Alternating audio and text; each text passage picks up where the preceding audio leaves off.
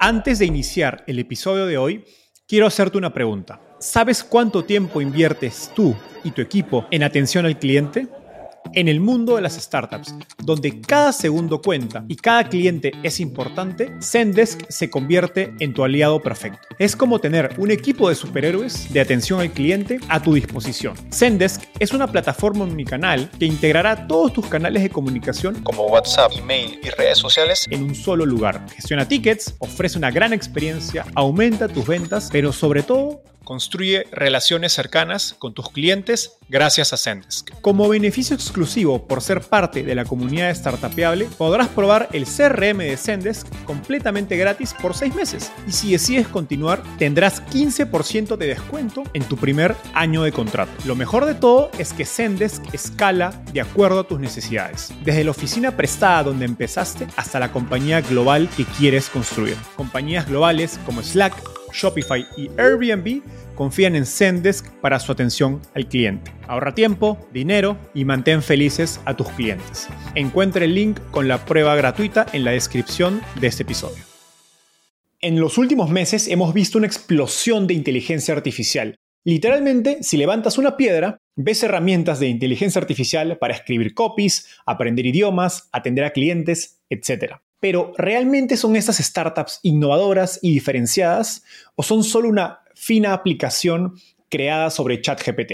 Para conversar sobre esto, invité a Omar Flores, investigador científico de Machine Learning y PhD en Ciencias de la Computación. Omar ha trabajado más de 10 años en Silicon Valley en inteligencia artificial dentro de compañías como Intel, Twitter y el banco americano Capital One. Hoy conversamos sobre cómo se usa la inteligencia artificial en Silicon Valley, cuáles son los mayores obstáculos para que más empresas adopten inteligencia artificial y hasta qué punto los modelos y los datos son una ventaja propietaria. Finalmente, hablamos sobre el impacto y las oportunidades que trae la IA a Latinoamérica. Los dejo con esta gran charla sobre inteligencia artificial.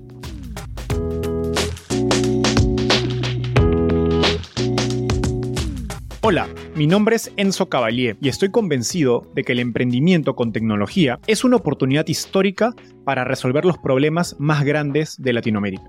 En este podcast conversamos con los emprendedores, inversionistas y expertos detrás de las startups más impactantes de nuestra región para descubrir cómo empezaron, crecieron y levantaron capital. Si quieres recibir un resumen con lo mejor de cada entrevista, suscríbete a nuestro newsletter en startapeable.com. Hola Omar, ¿qué tal? Bienvenido al podcast. ¿Qué tal Enzo? Un gusto, ¿cómo estás? Feliz de tenerte. Omar, empecemos con un poco de tu historia. Cuéntanos cómo llegaste al fascinante mundo de la inteligencia artificial. Claro que sí, Enzo. Ah, todo empezó desde hace mucho tiempo, cuando estaba todavía en la universidad en Arequipa.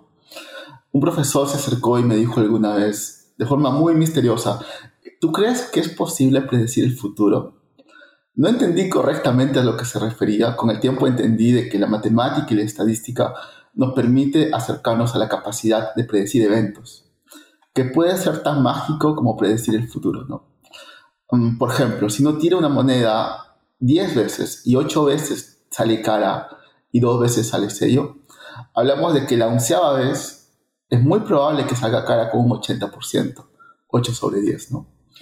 Entonces, la inteligencia artificial, más propiamente dicho, el aprendizaje de máquinas o machine learning, funciona de forma muy parecida, contando cosas contando qué pixel le corresponde a tal lugar, si hablamos de Mid Journey, contando qué palabra le corresponde a continuación, si hablamos de ChatGPT, y muchos casos parecidos, ¿no? Entonces, ciertamente la matemática y la estadística nos da el poder de predecir el futuro. No me imagino esa escena de, ese profesor, parece sacada de una película. Eh, y para quienes nos escuchan, Arequipa es una ciudad al, al, sur de Perú, y quizás no todos estén, estén al tanto. Eh, Buenísimo. Omar, trabajaste para grandes compañías como Twitter, Intel, eh, un banco muy grande llamado Capital One, obviamente en el área de, de Machine Learning, de inteligencia artificial. ¿Cuáles fueron las lecciones más importantes que, te llevaste de cada una de estas grandes compañías? Es una buena pregunta, Enzo. Por ejemplo, si hablamos de Intel, aprendí rápidamente, de hecho fue mi primer trabajo como científico investigador en Intel, de que estamos hablando de la capacidad del ser humano por tratar de aproximar los sentidos que tienen en las máquinas. Es decir, si tenemos, por ejemplo, un dispositivo celular, tenemos un, sentido del tacto en la forma como manejamos la pantalla, ¿no? Hablamos de un micrófono, el cual es, asemeja el sentido del oído. Hablamos de un giroscopio, el cual es responsable, por ejemplo, si la foto sale parada o sale echada, ¿no? Entonces hablamos de un sentido del balance, se relaciona al, oído humano. Si hablamos, por ejemplo, de un procesador, hablamos de una unidad de procesamiento que parece algo comparable al cerebro. Si hablamos, por ejemplo, de un speaker, estamos hablando de un parlante, que se asemeja a la capacidad que tienen las personas de hablar. Entonces, en los últimos años, creo un poco replicando, inspirándonos en el sentido de, de las personas y la capacidad que tienen para percibir y para actuar, hemos estado, digamos, llevando al silicio, al silicon, distintas capacidades de percepción. Eso fue lo que a mí me marcó en Intel, la capacidad básicamente que tenemos de replicar sentidos humanos en hardware. Después trabajé en un banco llamado Capital One, como bien lo dices, donde tratamos de replicar chatbots, tratamos de básicamente dar respuestas inteligentes a consultas de usuario. Aprendí claramente la importancia de la regulación y cómo una entidad de inteligencia artificial puede básicamente interactuar con un regulador. Pocas industrias en Estados Unidos están tan reguladas como la banca y la medicina. Finalmente, en Twitter aprendí bastante esa cultura de, de trabajar todos muy juntos por un objetivo concreto. Nunca vi tanta gente trabajando un fin de semana en una empresa como Twitter. Y la gente venía con ideas muy frescas, muy interesantes, y además trabajaba mucho para que se vuelva en realidad, ¿no? Entonces, en pocos lugares vi gente tan comprometida para, para hacer cosas y para hacer un cambio. Recordemos que Twitter es una empresa con un solo producto, que es Twitter. No es como Google, el cual tiene una suite de diversas soluciones, o como Meta, o incluso como Intel, ¿no? Entonces éramos un conjunto de personas muy enfocadas en resolver un solo problema. En mi área, básicamente la representación de contenido.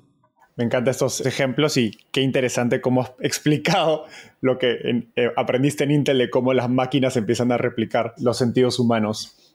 Ahora, llevas más de 10 años viviendo eh, en Silicon Valley, en San Francisco, haciendo investigación de inteligencia artificial, aplicando esa tecnología, como nos has contado. ¿En qué medida sientes que lo que está pasando hoy en Silicon Valley es un ciclo, digamos, de hype, ¿no? de, emoción exacerbada, empujada por inversionistas, versus un ciclo realmente empujado por avances significativos en inteligencia artificial?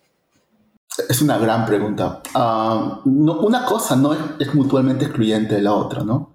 De hecho, yo creo, si podemos cuantificar esto, quizás estamos hablando de un 80% de hype enfocado en desarrollos, innovación y descubrimientos científicos y un adicional 20% enfocado en la posibilidad de convertir estos productos y además a, generar riqueza. ¿no? Algo interesante es de que nunca antes en la historia de la inteligencia artificial tuvimos tantos datos, tanto cómputo y además el algoritmo adecuado para poder escalar a una capacidad muy alta, en el sentido de que mientras el algoritmo es más grande, parece ser más inteligente. Hablaremos de esto en más detalle más adelante probablemente, pero se dice de que si tú tienes 6 billones de parámetros en un algoritmo, empieza a mostrar capacidades emergentes, como el razonamiento y la planeación. Entonces, estas capacidades no existían antes porque nunca entrenamos modelos tan grandes ni con tantos datos, incluso del tamaño de Internet. Hablando de esto, han habido rondas enormes de capital para financiar estas startups de inteligencia artificial. El caso de OpenAI es obviamente el caso más público, con los billones de dólares que ha levantado. Pero hay múltiples startups más allá de OpenAI, que es la más pública, que han levantado, digamos, cantidad significativa de dinero, algunas decenas o cientos de millones de dólares. ¿Realmente se necesita tanto capital para construir y entrenar estos modelos? ¿O es más consecuencia de la demanda de inversionistas? ¿no? ¿Qué hace que sea tan caro hacer una startup de inteligencia artificial? Es una pregunta interesante porque cuando hablamos de inteligencia artificial hablamos de distintos niveles de desarrollo. Hacer ChatGPT es carísimo porque estamos hablando de que nunca antes había entrenado un modelo tan grande ni con tantos datos, ¿no? Y además se probaron ideas muy revolucionarias, como por ejemplo el hecho de utilizar seres humanos en el proceso de aprendizaje del sentido común. Para que un modelo de IA sea exitoso cuando se entrena desde cero, ha fallado muchas veces. Imagina que entrenar ChatGPT requiere probablemente 40.000 GPUs durante 6 meses y con una cantidad enorme de datos, ¿no? Y que este modelo no va a funcionar a la primera. vas a tener un conjunto iterativo de fallas, de modo de que solamente entrenar un algoritmo es costoso. Imagina las miles de fallas para llegar hacia ese algoritmo final. ¿no? Entonces, es un proceso caro, sí, es bastante caro. Sobre todo en el tema del uso de GPUs. Ahora, además del talento y el costo que involucra contratar el talento adecuado para eso. Sin embargo, en el siguiente nivel, una vez que ChatGPT ha sido entrenado o un modelo parecido, es posible simplemente refinarlo, que es un poco reusar el algoritmo con datos distintos. ¿no? Eso es mucho más barato. Y eso es probablemente lo que puede suceder en países de Latinoamérica. Tomo un modelo complejo y lo reentreno con datos propios, ¿no? Una receta que va a ser exitosa en la mayoría de casos. Entonces, entrenar desde cero es carísimo. Reentrenarlo es mucho menos caro y es simplemente reusar un componente que ya ha sido inventado. Hay una pregunta para hacer doble clic. Explícanos qué es un GPU y segundo, hay otras compañías que están tratando de replicar estos modelos. Digamos, Stability es una de ellas, eh, bueno, Midjourney para el caso de, de, imágenes. Estas compañías sí están incurriendo en gastos a la escala de lo que hace OpenAI, ¿cierto? Cierto, cierto. Estamos hablando en el caso de Stability y OpenAI con ChatGPT de dos algoritmos distintos, ¿no? Si hablamos de OpenAI y ChatGPT, hablamos de un LLM, un Large, Large Language Model, un modelo de lenguaje masivo. Si hablamos de Stability y Midjourney, hablamos de, de, eso, de Stable Diffusion, que es un algoritmo diferente. El primero genera texto, el segundo genera imágenes. Sin embargo, en ambos casos hablemos de una inversión gigantesca de dinero para poder entrenar estos modelos desde cero, ¿no? Sin embargo, la comunidad misma está entrenando modelos llamados open source, los cuales dan los datos, dan el código y ciertamente incluso también en algunos casos tienen fondos para poder entrenar esto desde cero. ¿Qué es GPU? Hablamos de un Graphical Processor Unit, hablamos de una unidad de procesamiento gráfico, los cuales son estas tarjetas gráficas como especie de chips que pueden acelerar el desarrollo de, de operaciones geométricas. Muy usado en los videojuegos para que tu videojuego favorito corra más rápido de forma nativa.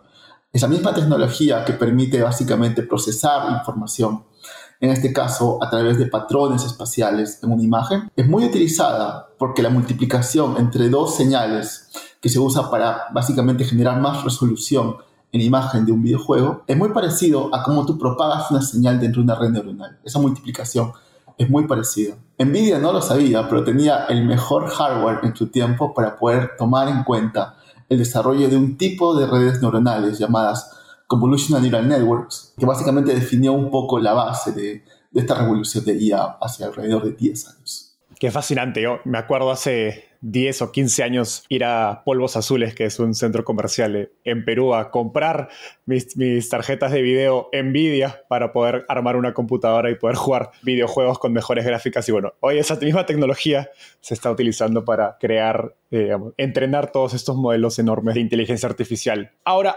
Hablaste de comunidad y en los últimos dos años hemos visto una descentralización de la industria de tecnología y startups hacia ciudades y países fuera de Silicon Valley, incluyendo Latinoamérica. Pero en el campo de inteligencia artificial parece que Silicon Valley sigue dominando. ¿Crees que, digamos, que Silicon Valley seguirá siendo el epicentro de esa siguiente generación de startups y desarrollo tecnológico de inteligencia artificial o esperas que haya, digamos, más compañías globales que sean importantes?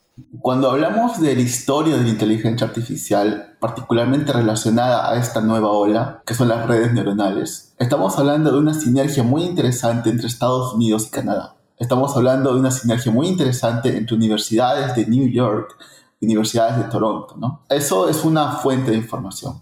La otra fuente de información son las empresas tecnológicas. Particularmente estamos hablando de que estos algoritmos suceden bajo Google, Meta, Nvidia, que tienen precisamente sedes en California, dentro de esta área virtual llamada Silicon Valley, ¿no? Entonces, si tú mezclas ambas variables, ves de que una alimenta a la otra y que básicamente estas empresas tecnológicas representan como el, la zona de juego para que estas ideas surjan, ¿no? Entonces, es natural de que el desarrollo de esto suceda entre, entre Canadá y entre Estados Unidos. Ahora, algo interesante es de que el desarrollo de estos algoritmos masivos hablamos de 175 billones de neuronas en el caso de ChatGPT, por ejemplo. Solo pueden entrenarse en empresas que tienen el suficiente funding para eso, o incluso startups como OpenAI. Pero no es casualidad de que OpenAI funcione junto con Microsoft para incluso tener un fondo económico más grande. ¿no? Entonces, ciertamente necesitamos uh, como que estos landing zones, como esta especie de,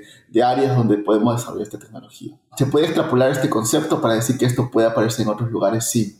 Sin lugar a dudas, existen otras áreas geográficas donde pueden suceder, uh, y existen empresas grandes también, como Baidu en China, por ejemplo, o en China, o incluso algunas empresas en Rusia, ¿no? Sin embargo, uh, creo que Estados Unidos lleva un poco la, la, delantera porque tiene las empresas tecnológicas listas y el aparato para que esto suceda, además del talento. Entonces, si quiero emprender o trabajar en inteligencia artificial, ¿me recomendarías tratar de mudarme a Silicon Valley? Te recomendaría enfocarte en un problema interesante y después hacer que tu pasión te lleve hacia el lugar que tú quieras. Me refiero a que hablamos anteriormente de un problema de que la inteligencia artificial tiene varios niveles, ¿no? En el nivel más fundamental involucra conocimientos de optimización matemática, involucra conocimientos de inteligencia artificial, de estadística, de matemática, donde probablemente necesitas un doctorado para poder entender los fundamentos de lo que estás programando. A niveles más altos, tú puedes crear una startup sin necesidad de entender la combinación matemática que sucede cuando entrenas estos modelos. A nivel más alto, tú puedes hacer una llamada a un API y aún así proveer de, de inteligencia o infundir inteligencia en tu sistema. Muchas veces, en el caso de, de, países latinoamericanos como Perú, Chile, Argentina, lo que estoy viendo de amigos en común y de gente que conozco es de que están empezando a entrenar modelos basados en los datos que ellos tienen, ¿no? Pero no están entrenándolo desde cero, sino están literalmente tomando estos modelos open source, tomando sus datos, reentrenándolos nuevamente y teniendo una solución viable. Entonces tú puedes hacer esto sin necesidad de estar en el Silicon Valley o en California. Totalmente de acuerdo. Ahora, me gustaría profundizar en tu experiencia utilizando la tecnología en sí misma. Sé que hay cosas que no puedes compartir por confidencialidad, pero a rasgos generales, ¿cómo una red social como Twitter, Facebook o TikTok utilizan la inteligencia artificial? Una red social tiene varias tareas específicas. Probablemente la más importante es el proceso llamado recomendación. Cuando tú entras a tu página en Instagram, cuando tú entras a tu página en Facebook o en Twitter, tienes algo que se llama un home timeline, en el cual tienes un conjunto ordenado de cosas que te pueden interesar. El feed. El feed, claro. Y este proceso de predicción es un proceso de ranking. Es decir, yo te entiendo matemáticamente como una variable y además entiendo el contenido de cada elemento del feed. Y yo puedo ordenar eso de acuerdo a cuánto la multiplicación de ambas variables se acerca a uno yo ordeno en orden decreciente, literalmente tengo algo que te puede interesar, ¿no? Ahora, yo puedo reentrenar tus datos con, la, con, las cosas que te han gustado y además puedo, digamos, tener una variable incluso más actualizada. Entonces yo puedo repetir este proceso cada cierto tiempo y mostrarte cosas interesantes cada día, ¿no? A eso le llamamos recomendación. También tenemos el proceso de búsqueda. Cuando uno busca, uno tiene que entender dos variables. La intención del usuario al momento de escribir texto y las respuestas que se han retornado al usuario y que el usuario ha mostrado interés. Es decir, cuando tú abres, por ejemplo, qué sé yo, Instagram y te muestran cuatro o cinco imágenes y tú muestras interés en dos y le das clic, entonces está mostrando preferencia al contenido que está en la imagen y también a la persona a la cual da la imagen en la página, ¿no? Entonces estás de alguna forma propagando tu interés hacia esas variables. Ah, entonces eso se puede capturar. Además, el texto que has buscado puede estar equivocado, puede tener typos. El algoritmo tiene que ser más consciente de que puede haber diferencias en la entrada del usuario. A diferencia del proceso de recomendación. Entonces, eso más es un proceso de búsqueda y es un proceso muy parecido. Tiene dos variables que se multiplican, o hasta tres si consideramos el usuario el dueño del contenido y se, y se básicamente se entiende un algoritmo que pueda maximizar esta multiplicación. Luego tenemos otras, otras cosas muy interesantes. Yo particularmente trabajaba en todo lo que era la detección de información tóxica y de información que no debería mostrarse al usuario. Entendí, por ejemplo, de que muchas veces el usuario te da señales positivas y negativas. Si tú das clic a una imagen o si tú muestras una preferencia a una imagen, es una entidad o es un feedback positivo. Pero si tú, por ejemplo, reportas la imagen o si tú, por ejemplo, cambias de imagen rápidamente o si tú bloqueas al usuario, estás de alguna forma mostrando un interés negativo hacia ese contenido. ¿no? Se pueden entrenar redes neuronales con esa información positiva y negativa y además se puede entrenar otra red neuronal que pueda identificar cuán parecidos son dos usuarios. ¿no? Existen algoritmos muy interesantes como Graph Neural Networks o redes neuronales de grafos que pueden entender la relación entre dos usuarios. Tú puedes combinar redes neuronales y puedes básicamente definir un filtro que trabaja de forma social, en la forma como la gente explora contenido, para poder distinguir qué cosa es tóxico, qué cosa no es tóxico. Porque contenido tóxico usualmente está rodeado de, otro contenido tóxico.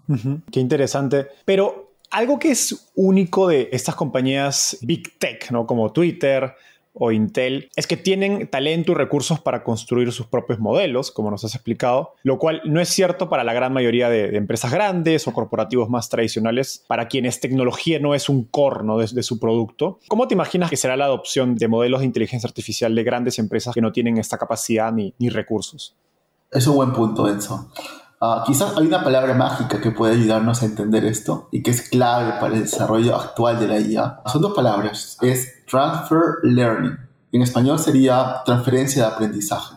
El transfer learning es una capacidad que tienen las redes neuronales que se descubrieron hace alrededor de 4 o 5 años, las cuales dicen que yo puedo entender un modelo genérico muy grande que hace varias cosas y luego yo puedo pulir o afinar ese modelo con datos personales y propios. De modo que el modelo no aprende lo que ha aprendido anteriormente y simplemente se especializa en información nueva, ¿no? Entonces, ese es el motivo por el cual ChatGPT, por ejemplo, puede hacer varias cosas. Puede traducir entre, entre idiomas, puede resumir texto, puede generar letras de canciones, puede generar poemas, puede resolver, digamos, puzzles o algunos acertijos pero luego tú lo puedes entrenar para, qué sé yo, para dar consejos de dieta o algo así, ¿no? O lo puedes entrenar en un idioma distinto que no ha sido considerado anteriormente. El punto es de que ese proceso posterior se le llama transfer learning, esa capacidad de, poder utilizar un modelo y especializarlo en algo distinto. Y ese proceso particularmente se llama fine tuning o afinamiento. Ahora, respondiendo a tu pregunta, ¿cómo puedo hacer para utilizar algoritmos de gran escala en Latinoamérica? Bueno, usando la capacidad de transfer learning, básicamente tomando en mi empresa particular a un algoritmo que ya funciona y simplemente darle mis datos para que funcione de una forma compatible en mi negocio. Ese yo veo que es básicamente el futuro cercano de cómo usaremos inteligencia artificial en Latinoamérica. Tomar modelos genéricos muy importantes y muy fundamentales y ajustándolos a nuestras necesidades personales como empresas. Ahora, hay muchas grandes compañías, he escuchado algunos casos como bancos, que han bloqueado el uso de, por ejemplo, ChatGPT a sus empleados para evitar que, OpenAI pues, obtenga la data de sus clientes y pueda entrenar sus modelos con base en esa data. Como esto iría en contra de lo que nos estás explicando. Entonces, en, tu opinión, pues, ¿cómo crees que va a desenvolverse este, digamos, este debate entre modelos creo que se llaman modelos cerrados como el de OpenAI versus modelos abiertos que uno puede agarrar de off the shelf, como se dice, digamos, de obtenerlos de un, repositorio y utilizarlo a su preferencia. Has, explicado correctamente la, la, situación. Tenemos a estos modelos cerrados. De hecho, es interesante que cerrado significa closed y abierto significa open y al mismo tiempo es OpenAI versus una aproximación que más cerrada. Sin embargo, quizás lo he explicado de una forma muy, muy superficial. Yo no puedo reentrenar ChatGPT. ChatGPT le pertenece a una empresa particular y si es que puedo reentrenarlo será si existe un API o existe una posibilidad que ellos me permitan hacerlo usando su API y por lo tanto pagando un precio por eso. ¿no? Sin embargo, correctamente has mencionado que existen versiones open source actualmente de ChatGPT como Lama, Alpaca, Vicuña, etc. Estos modelos han sido, digamos, de alguna forma reimplementados por la comunidad, han sido entrenados por la comunidad y han sido compartidos de forma abierta. A esos modelos sí los puedo reentrenar, sí puedo básicamente medirlos incluso en comparación a ChatGPT, si tenemos un conjunto de tareas en común y los puedo usar para mi negocio, ¿no? Ahora, reentrenar esto también requiere cierto nivel de hardware, hablemos de cierto nivel de GPUs, requiere de cierto conocimiento en programación e inteligencia artificial, mucho menos complejo que reentrenar esto desde cero y crear un algoritmo compatible o que sea nuevo, pero básicamente el hecho que tengamos un modelo open source liberado ya nos eleva al primer nivel que habíamos hablado, ¿no? Ya no tenemos que reentrenar o implementar esto desde cero, pero ya tenemos el primer paso ya hecho para nosotros y podemos refinarlo simplemente. Entonces, creo que en un futuro van a coexistir estas versiones open source de algoritmos como Midjourney o ChatGPT y versiones propietarias. Me temo, sin embargo, de que el que va a abrir este camino casi siempre va a ser la entidad privada, la entidad cerrada, porque es una entidad muy poderosa, con muchos fondos, con mucho talento y que está en este momento explorando el siguiente paso. Mientras la comunidad, como nosotros estamos explorando, tratando de llegar al nivel al que ellos han llegado, Ellos ya están hablando de GPT-4, de GPT-4, están hablando de GPT-5 para final de año. Están combinando texto e imágenes, están combinando texto y audio, están combinando texto y video. Entonces están ciertamente un paso hacia adelante. Eventualmente llegaremos a un punto de equilibrio en el cual ambos modelos sean comparables. Pero me temo que por los siguientes cinco años, por lo menos, veremos un adelanto de, de la entidad privada, como Midjourney o OpenAI. Ahora, mi gran duda acerca de los modelos open source es que no son tan fáciles de acceder. O sea, uno tiene que entrar a un repositorio como GitHub, descargarlo, pensar en cómo implementarlo.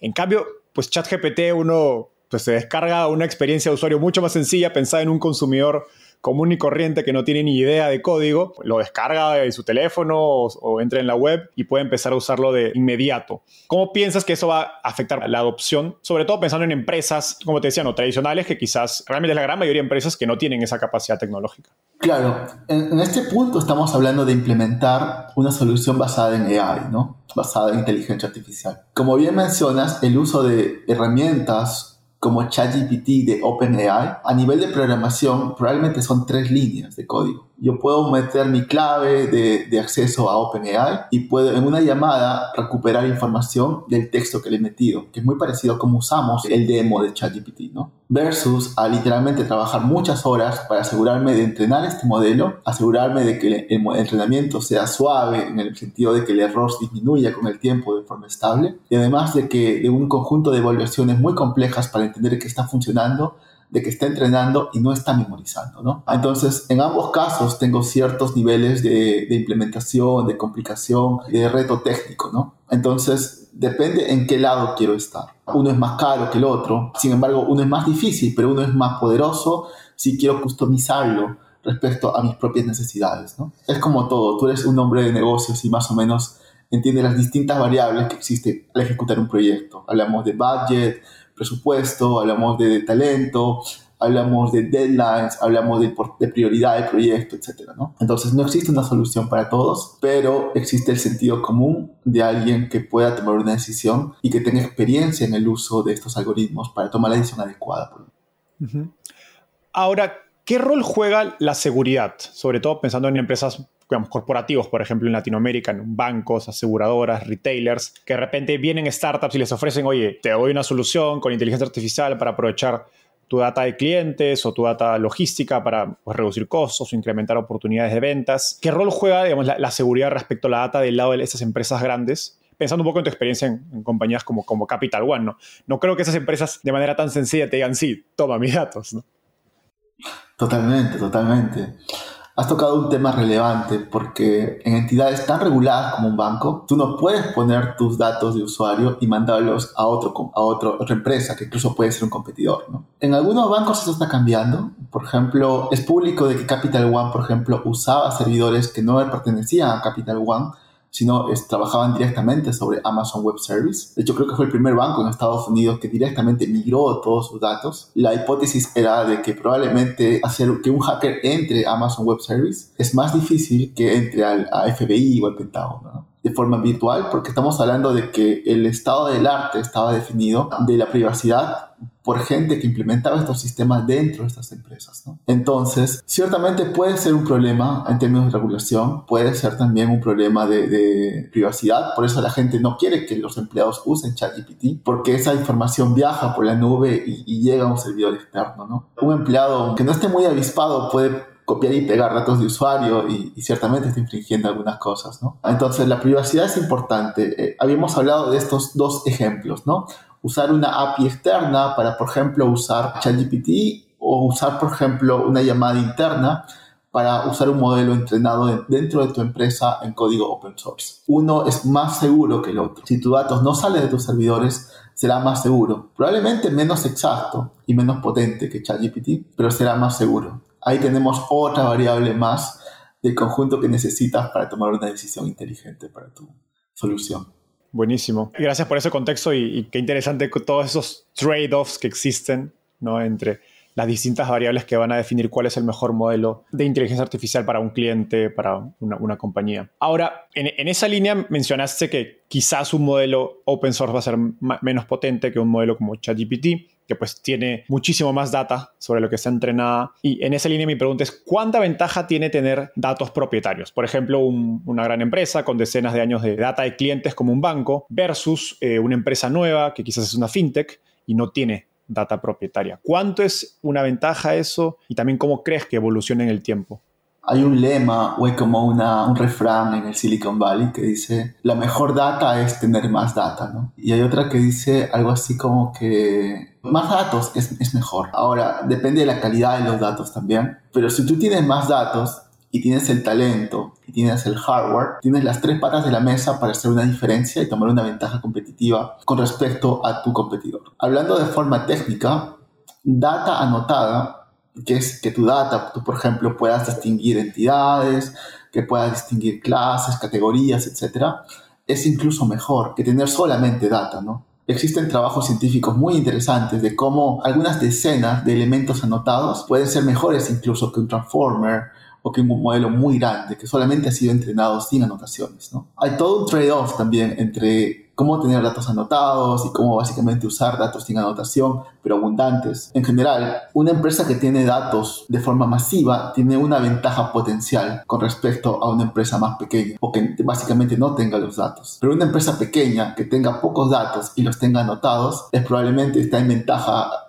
con respecto a otras empresas también. ¿no? También depende del tipo de algoritmo que vamos a utilizar. También depende de la estrategia para entrenar el modelo. Existen distintas estrategias para poder, digamos, acelerar el aprendizaje, modificando algunas variables de una red neuronal, por ejemplo. Hay todo un trade-off ah, que es muy técnico de, de, cómo utilizar mejor los datos. De repente, alguna, algún ejemplo práctico tiene sentido. Por ejemplo, empresas que trabajan en la anotación de autos ah, autónomos que funcionan de forma constante. Me han comentado directamente empleados de esas empresas de que el proceso de anotación requiere 75 personas por píxel, por ejemplo.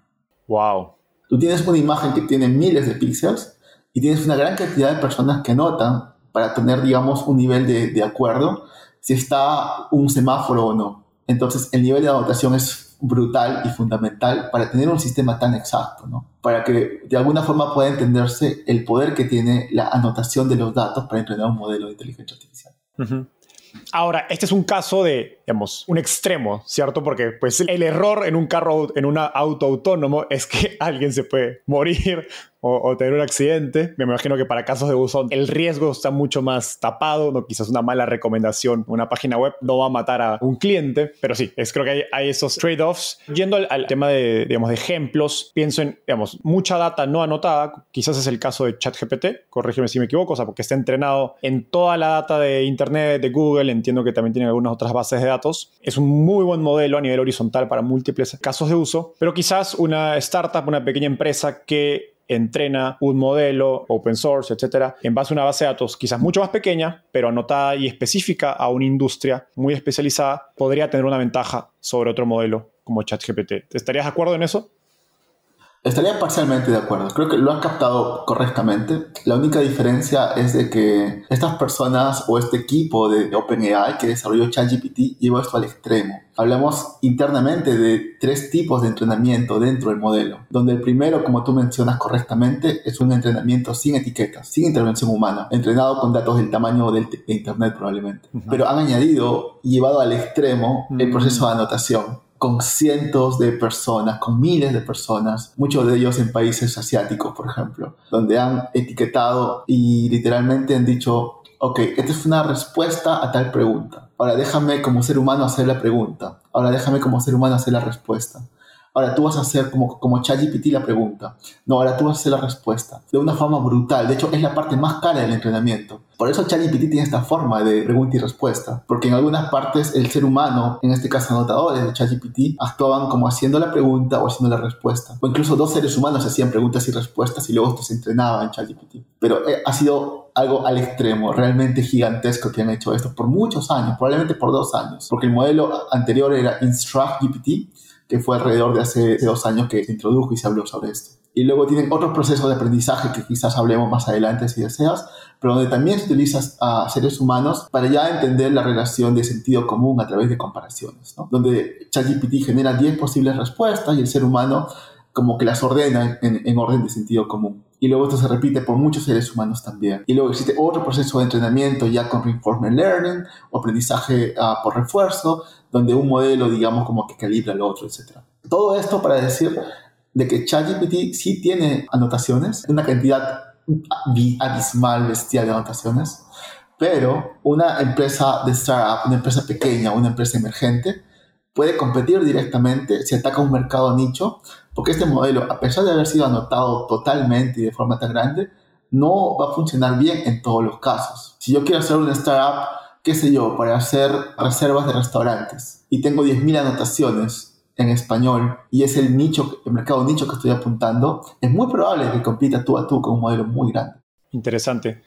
Justo ahí va mi, mi, siguiente pregunta, porque suena que dada la magnitud del entrenamiento que, que, hizo OpenAI con ChatGPT, parece que la barra para ser mejor es bien alta, ¿no? Y pues para una startup o emprendimiento que empieza con recursos limitados va a ser difícil llegar a ese nivel de precisión. Y justamente hoy día uno con entrar a, a Twitter o a LinkedIn a revisar su feed, pues se encuentra con que hay estas publicaciones con listas de startups de inteligencia artificial para hacer N cosas, ¿no? Y hay gente haciendo para tomar eh, notas, para estudiar, para traducir, para aprender idiomas. Ha habido una ola enorme de aplicaciones que en su gran mayoría son, pues, como se dice, frontends, ¿no? páginas web que detrás tienen ChatGPT. ¿Qué crees que pasará con todas estas nuevas empresas que, pues, no tienen un modelo propietario ni, pues, data propietaria realmente?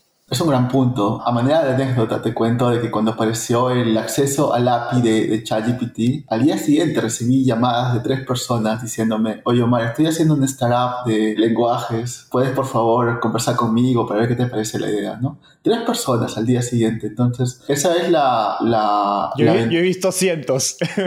Me imagino que sí. Y además, ahí tú puedes ver nomás cómo el acceso más fácil a la tecnología, básicamente puede transformar la vida de personas que quieren, digamos, usarla para hacer una startup, ¿no? Entonces, bajar el acceso a la tecnología genera más innovación, sin duda. Totalmente. El problema es que cuando tú bajas el nivel de dificultad, van a generar mucho más competidores parecidos. Entonces, ya a nivel de ejecución de proyectos, hablamos de ciclos más cortos, hablamos de diferenciación con los datos, hablamos de mercados nichos más pequeños, hablamos de, qué sé yo, de más budgets, hablamos de entrar al, mercado de forma inicial y de forma más rápida y primero. Entonces ya hablamos de otras estrategias, pero en general parece que el patrón es de que mientras más sencillo es usar el API de ChatGPT para hacer una startup alrededor de eso, más competencia parecida vas a encontrar, ¿no?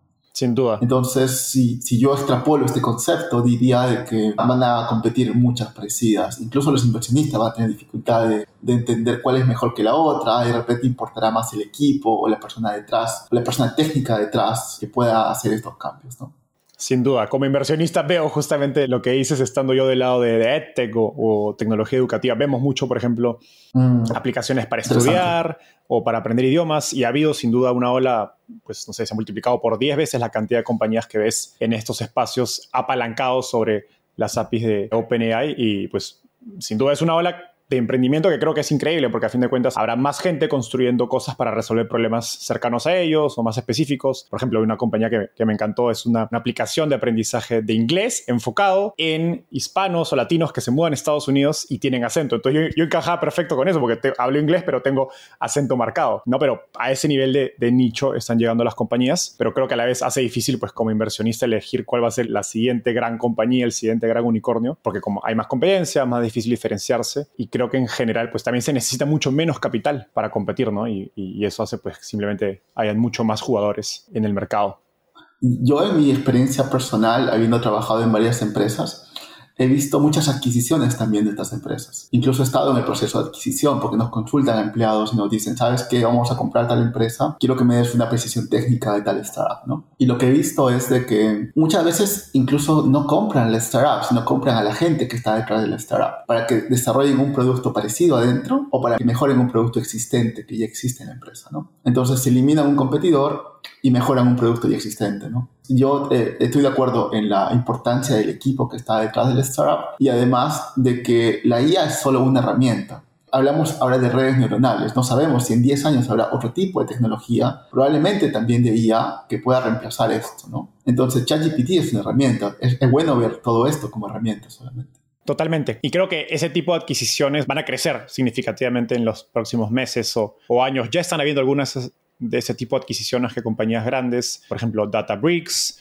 Snowflake, que son estas grandes eh, compañías de, digamos, de infraestructura para datos, están adquiriendo startups de inteligencia artificial y creo que se va a replicar en múltiples sectores. No me sorprendería verlo pasar en banca, en retail, en aseguradoras, que pues compran estas compañías ante, yo creo, una combinación de FOMO, ¿no? De pucha, no estoy haciendo nada en inteligencia artificial y una combinación probablemente más, pues más bien fundamentada donde sí necesitan esta capacidad de innovación. Y al final, o sea, creo que algo que se subestima es que uno de los grandes retos que tienen las empresas tradicionales, corporativos grandes, para innovar es, uno, la carga que tienen, ¿no? En términos de regulación, son más tontes, ¿no? De personas que tienen que moverse en una dirección. Y segundo, que muchas veces les cuesta traer el talento, aunque tengan toda la voluntad por hacer el cambio y quieran ser ágiles y el CEO esté súper eh, comprometido con innovar. No sé, los top, los más top académicos de investigación de inteligencia artificial o de desarrolladores, pues no quieren ir a trabajar a una aseguradora tradicional, ¿no? Por más de que les paguen muchísimo dinero, ¿no? Y tengo muchos amigos que he escuchado en esas situaciones y prefieren ir a veces a trabajar a una startup o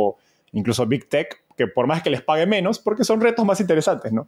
Va a pasar quizás mucho por, por vía de adquisiciones, como dices, para poder traer ese talento a estas grandes empresas. Omar, ahora me gustaría discutir el impacto que puede tener inteligencia artificial más a nivel social y económico, dado que sé que has estado involucrado en diseño y discusión de políticas de gobierno, particularmente en el caso de, de Perú, en torno a inteligencia artificial.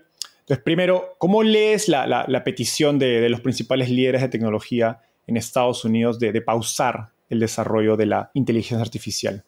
Quizás puede ser incluso hasta iluso pensar de que en un sistema adversario donde tienes buenos y malos actores, y los buenos actores estén proponiendo regulaciones, los malos actores simplemente vivan detrás de ellas o incluso vivan en los países que quieran hacer estos cambios. Es decir, un mal actor puede desarrollar esa tecnología fuera de Estados Unidos, fuera de Europa, incluso perder estos países la posibilidad de tener esta ventaja competitiva de haber desarrollado primero. Entonces, alguien malo que quiera hacer un mal uso de esta tecnología, creo que va a encontrar siempre el lugar donde poder hacerlo. ¿no? Sobre todo en un mundo en el cual estamos rodeados de Internet y los datos pueden compartirse y pueden ciertamente Tú puedes tener un, conjunto, una granja de GPUs en otro país y literalmente ejecutar el código ahí y, de alguna forma correr alrededor de las regulaciones. ¿no? Algo interesante es de que Hoy en día pocas empresas pueden entrenar sistemas tales como ChatGPT. Estamos hablando de seis meses de entrenamiento probablemente, estamos hablando de 40.000 GPUs. Entonces hay pocas empresas que pueden hacer esto. Entonces ciertamente no es una persona en su garaje el cual va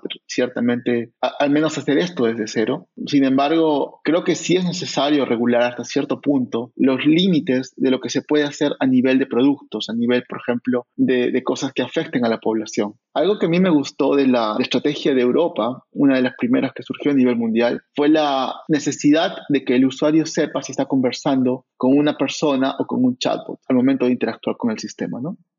Ese tipo de cosas que están relacionadas a un producto y al consumidor final, creo que tiene muy, mucho sentido y es saludable. Pero decir, sabes que nadie puede desarrollar GPT-5, creo que es, es, algo muy difícil de hacer, porque entre otras cosas, el progreso es casi una fuerza de la naturaleza. No se va a detener. La gente va a encontrar motivos, así sea por curiosidad, de seguir haciéndolo, incluso en contra de, las regulaciones. Ahora, hablando del caso particular de la Estrategia Nacional de Inteligencia Artificial del Gobierno de Perú, en la que participaste eh, en diseñar, ¿qué crees que pasará con países en desarrollo que dependen tanto de, outsourcing como los contact centers, por ejemplo, que hay en, Perú, en Colombia, en México, o incluso pues, fuerzas laborales freelance? ¿no? Claro, probablemente pasará lo mismo que pasó en la anterior revolución industrial. Es decir, habrá un proceso en el cual se elevará el nivel de productividad basado en una herramienta distinta. Y eso considerará el caso de que los empleadores requieran menos personal para resolver la misma tarea. Al haber más productividad y menos personal, habrá una escasez de puestos de trabajo, porque habrá más gente buscando trabajo para hacer eso. ¿no? Ah, entonces, ciertamente la automatización probablemente tiene el principal peligro de generar despidos masivos eventualmente y de forma progresiva. En algunos casos, como los que mencionas, es probable que eso sea mucho más intenso. También generarán, como mucha gente dice, nuevos puestos de trabajo, nuevas oportunidades, pero hablamos alrededor de 10 años de cambio cambio y transición muy fuerte, en el cual mucha gente pierde empleo, en el cual se crean nuevos empleos, pero como cada revolución industrial, tomará un proceso de reajuste y habrán probablemente desempleos masivos en algunas áreas, no en todas. La Estrategia Nacional de Inteligencia Artificial estaba más diseñada, en el caso peruano, a generar puestos de trabajo, a generar de que la mayoría de peruanos tengan la posibilidad de acceder a información que pueda entrenarlas en el uso de inteligencia artificial. El caso estereotipo, el caso tipo de todo esto era, por ejemplo, un ama de casa que estaba con su niño, con su niña, viviendo, trabajando en su casa, que pueda, digamos, acceder a información que es proveída por el Estado, acceder a una página web con su DNI y literalmente consumir la información y aprender, por ejemplo, Python, un lenguaje de programación, o aprender las principales técnicas de inteligencia artificial y probablemente en un uno o dos años pueda volverse empleable y el Estado mismo pueda certificarla para que pueda, digamos, acceder a un mercado laboral mundial sin necesidad de pasar por la universidad siquiera, ¿no? Entonces, eso era un poco el espíritu de, la, ley o de la norma, que ahora recientemente es ley, de dar a, cada peruano, solo por el hecho de ser peruano, la posibilidad de transitar el camino de la computación y de la inteligencia artificial, sabiendo que existe un mercado de empleadores mucho más grande, incluso fuera de Perú. Hablando de entrenamiento o empleabilidad, en inteligencia artificial, algo que encuentro curioso es que uno en YouTube se encuentra con una infinidad de videos acerca de cómo hacer dinero fácil, rápido, con inteligencia artificial y ChatGPT, y mil empresas que se han creado y, bueno, la gran mayoría se ven falsas y creo que más, dinero generan con la publicidad de los videos de YouTube y los cientos o millones de vistas más que con de verdad crear un producto con ChatGPT. ¿Qué consejos digamos, y recursos le recomendarías a jóvenes que quieren entrar al mundo de inteligencia artificial, sea como, digamos, trabajando o emprendiendo. Correcto, Enzo. Es la tercera vez que lo menciono, pero estamos, por ejemplo, viendo esta analogía, ¿no? A manera de niveles del uso de la inteligencia artificial. Lo primero es entender a qué nivel te gustaría transitar este viaje de la inteligencia artificial. ¿Te gustaría, por ejemplo, implementar los algoritmos desde cero? ¿Te gustaría entender la matemática que está detrás? ¿Te gustaría entender por qué funcionan, cuándo fallan, qué hacer cuando fallen? Entonces, eso requiere un proceso de entrenamiento de muchos años. En el siguiente nivel, ser un usuario que, por ejemplo, reentrene los modelos con datos particulares. Probablemente requiere cierto nivel de conocimiento, pero ya no va a ser necesariamente matemático, ya no va a ser necesariamente estadístico y requerirá un nivel menor quieres hacer una startup o quieres hacer una, una, aplicación particular que haga llamadas a un sistema mucho más complejo usando un API que tú puedas pagar por el acceso al API, estarás en un nivel superior, ¿no? Ah, quieres ser un gerente, el cual tienes un equipo y ciertamente te interesa el uso responsable de esta tecnología en tu equipo para mejorar algunas métricas, probablemente también estás en un nivel superior donde importe más o menos cómo funciona esto, no acerca de en detalle, no de forma interna, pero sí las consecuencias o cómo puede ayudar a resolver problemas de forma directa, ¿no? Entonces, uh, el primer paso será entender en qué nivel quieres estar. De ahí puedes hacer una maestría, puedes estudiar computación, puedes hacer un doctorado en el primer nivel, en el segundo pues de una maestría, de repente estudiaste estadística, de repente estudiaste ingeniería ambiental y haces una maestría en computación y entiendes en dos años el proceso de, entrenar estos modelos. Estás en el nivel superior, de repente ah, tienes una, eres ah, el CEO de una startup y quieres realmente hacer una nueva startup o de repente quieres hacer un spin-off a tu, a tu startup y de repente sabrás cómo contratar gente, eh, realmente hay mucha información en Internet, hay muchos diplomados también de que te enseñan inteligencia artificial de una forma de mucho más de manejo que de, que de ejecución o de implementación, pero te ayuda a entender los conceptos o te ayuda, por ejemplo, a entender qué perfiles necesitas para tu equipo. En muchos casos se requiere ciertamente de contratar también a la persona adecuada para que pueda tomar las mejores decisiones.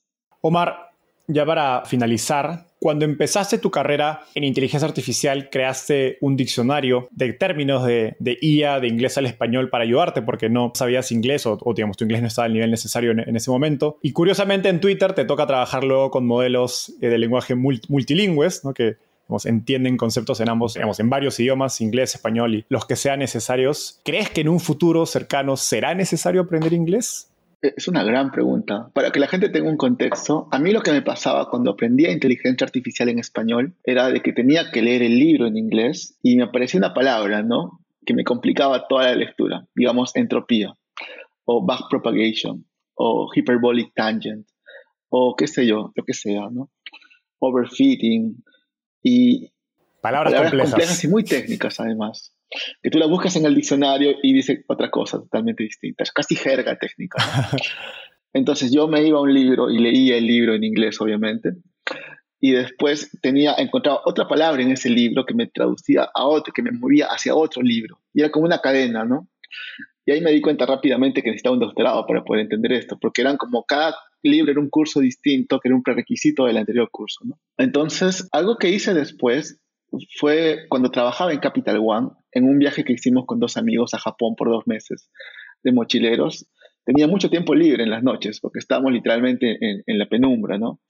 Y, me puse a hacer en mi laptop un diccionario tratando de recordar a ese estudiante que estaba en Perú aprendiendo inteligencia artificial en español. Y recordaba de cuán difícil me era encontrar la palabra adecuada, técnica, que no estaba en el diccionario, y cuánto me hubiera ayudado en vez de ir a un libro y entender de repente cuatro o cinco páginas para entender de qué trataba el concepto, literalmente que en español aparezca una descripción del término técnico que estaba encontrando, ¿no?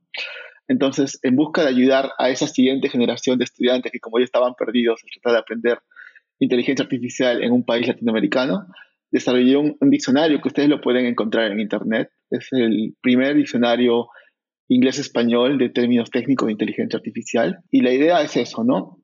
Ahora, tu pregunta es muy interesante porque necesitamos finalmente un lenguaje común para poder desarrollar? Sí y no, ¿no? Como las preguntas interesantes siempre hay un sí y hay un no. Por ejemplo, tú y yo estamos hablando a través de una videoconferencia en este momento. Sin embargo, ¿por qué no pensar de que muy pronto existirá un plugin en Chrome el cual traduzca literalmente lo que estoy diciendo a texto y luego genere eh, la información también de texto a audio y, y, lo haga en tiempo real, ¿no?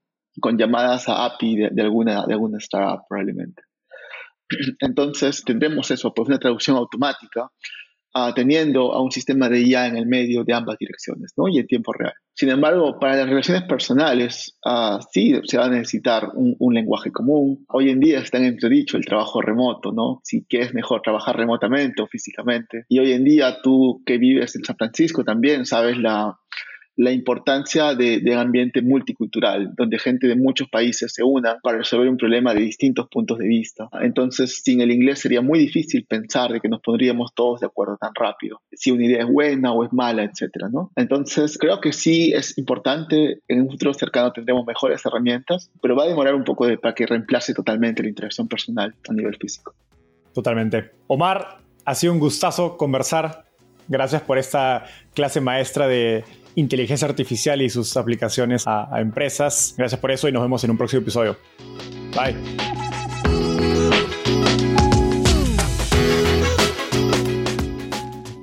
Antes de terminar, quiero contarte que lanzamos el podcast Startupiable en 2021 y ya somos más de 30.000 personas que lo escuchamos mes a mes. Pero quiero seguir creciendo el mundo de las startups en Latinoamérica. Por eso, si te gustó este episodio, ayúdanos contándole a tus amigos, familiares, colegas. También suscríbete y déjanos un review en Spotify o Apple Podcasts. De hecho, me gustaría saber por qué escuchas el podcast. Mándame un mensaje sencillo a enzo.startapeable o por Twitter a arroba enzocavalier, contándome por qué escuchas Startapeable y cómo te ayuda a tu empresa o carrera.